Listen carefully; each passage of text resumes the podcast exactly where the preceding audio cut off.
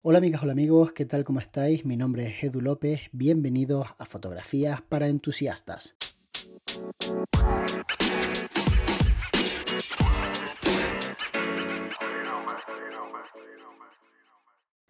El 90 mm f2 es una lente fantástica. Lo primero que tenéis que saber es que es una lente que tiene estabilizador interno y eso quiere decir que cuando está apagada pues da la sensación de que tiene algo suelto por dentro. Es una pregunta que me habéis hecho muchos en relación a si vuestra lente estaba rota, porque os ha asustado al agarrarla sentir que efectivamente dentro tiene algo que no está del todo bien, pero es simplemente porque lleva un estabilizador interno. Y esto la hace una lente tremendamente interesante. ¿Por qué? Pues porque realmente cuando tú vas a grabar vídeo con esta lente, no vas a necesitar trípode para hacerlo y hablamos de un 90 milímetros en APS-C que equivale a un 135 milímetros con una apertura de f2, lo cual es una barbaridad porque realmente estamos hablando de una lente que te da un bokeh enorme. A mí personalmente me gusta para hacer esos detalles de comida, porque sin que llegue a ser un macro, sí que me permite acercarme bastante y también me sirve para hacer reportajes en donde necesito primeros planos o en donde necesito acercarme un poquitito más a la acción.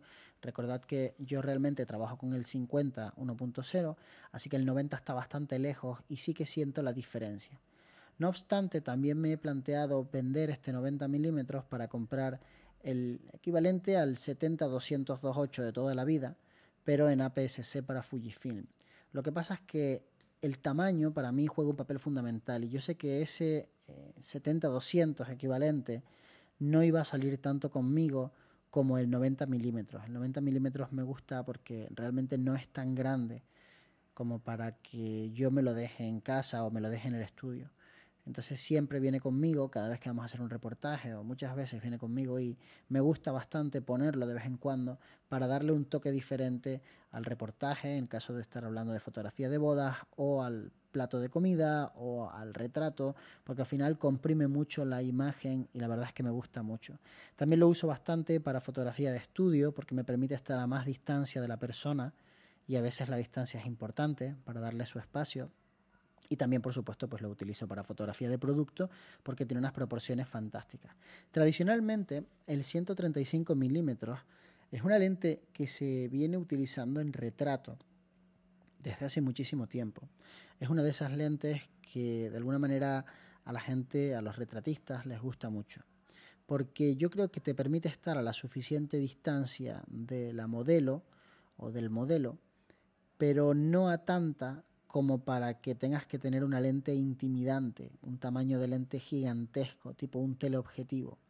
Entonces, a mí personalmente me parece que cumple con todo lo que se espera de un teleobjetivo de este tipo.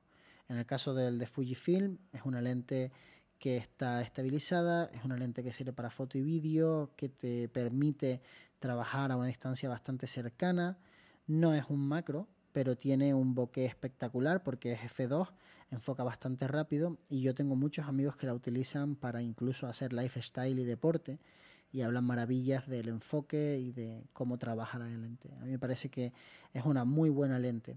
Ahora bien, la cuestión aquí sería, ¿merece más la pena este 90 milímetros o el 80 milímetros f2.8 macro que acaba de sacar Fujifilm?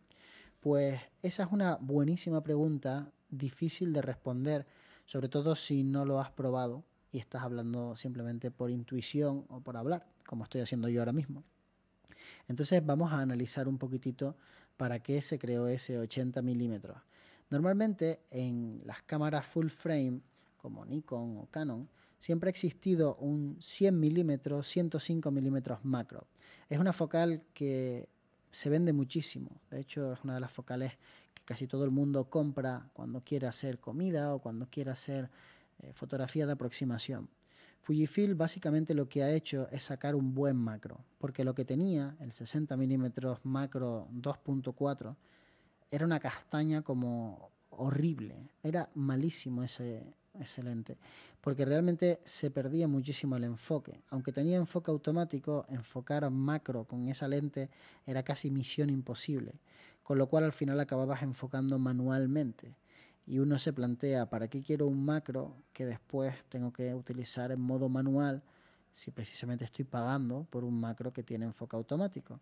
Entonces, realmente creo que este 80 milímetros viene un poco a cubrir lo que sería esa focal, ese 100 milímetros aproximadamente. Y mm, personalmente creo que acabaré teniéndolo, o sea, no os voy a mentir, creo que me lo acabaré comprando. Ahora mismo no lo tengo, porque tengo el 90 y no me suele hacer falta acercarme tanto a las cosas.